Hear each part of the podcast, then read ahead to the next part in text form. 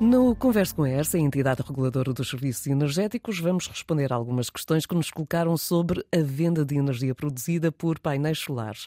Pedro Costa, bem-vindo. Já imaginávamos, quando abordámos esta questão, que mais cedo ou mais tarde alguém perguntaria, e aí está.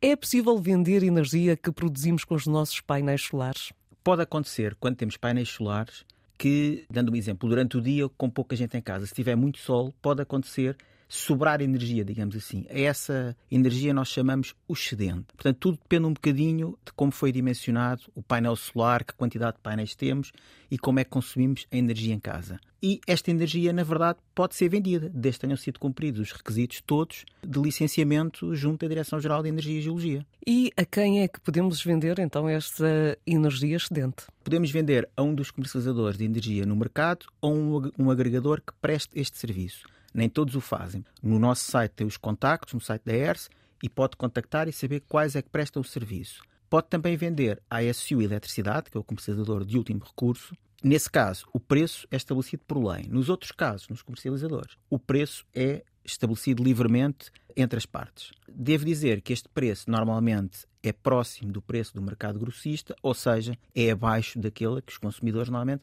compram eletricidade em sua casa. Isso leva à próxima questão: vale a pena vender?